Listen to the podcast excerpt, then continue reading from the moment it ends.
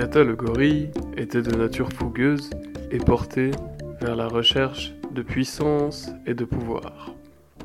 À cet effet, il avait remarqué que, parmi les animaux qui se faisaient plus respecter et qui imposaient le mieux leur volonté, figuraient de nombreux personnages qui avaient la capacité de s'énerver et d'être entendus lorsqu'ils étaient énervés.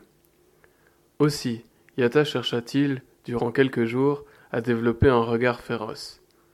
Il cultiva ainsi en son fort intérieur une forme de colère qu'il cherchait à contrôler et à faire émerger dans son regard. Cependant, il n'obtenait pas, et loin de là, le respect escompté, bien au contraire. Il alla donc trouver Macomba le sage, Macomba le singe, et lui présenta la situation de la façon suivante. Bonjour, vénérable Macomba. Je viens vous trouver car je suis à la recherche de plus de respect. Pour ce faire, j'ai observé les animaux qui étaient efficaces dans leur façon d'imposer leur volonté, et j'ai tenté d'imiter la façon dont, lorsqu'ils sont en colère, ils font émerger dans leur regard leur férocité. Cependant, cela n'a pas le succès escompté. Pouvez-vous m'aider? Alors Macamba le regarda un petit instant, et lui répondit ceci. Vois-tu, Yata, cela est tout à fait normal. Il faut être vrai pour pouvoir agir sur autrui. Si tu t'inventes une émotion de colère, celle-ci n'est pas vraie, et elle n'en impose pas. Alors Yata lui dit Mais pourtant je suis réellement frustré, je suis réellement en colère, à la base, c'est une vraie colère qui est en moi.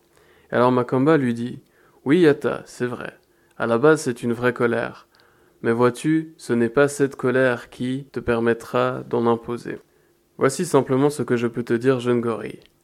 Qui se lamente de force, sa tristesse n'apitoie personne. Qui a une colère forcée, son regard sévère n'en impose pas.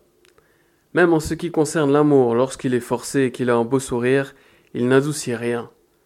La vraie tristesse, elle, est muette, et c'est elle qui apitoie. La vraie colère, elle, n'éclate pas, et c'est elle qui en impose. En ce qui concerne l'amour, le véritable, il n'a pas besoin de sourire pour adoucir. Seulement la vérité intérieure te permettra d'agir sur toi-même et sur les autres. Alors Yata remercia le vieux singe et s'en alla sur ses paroles.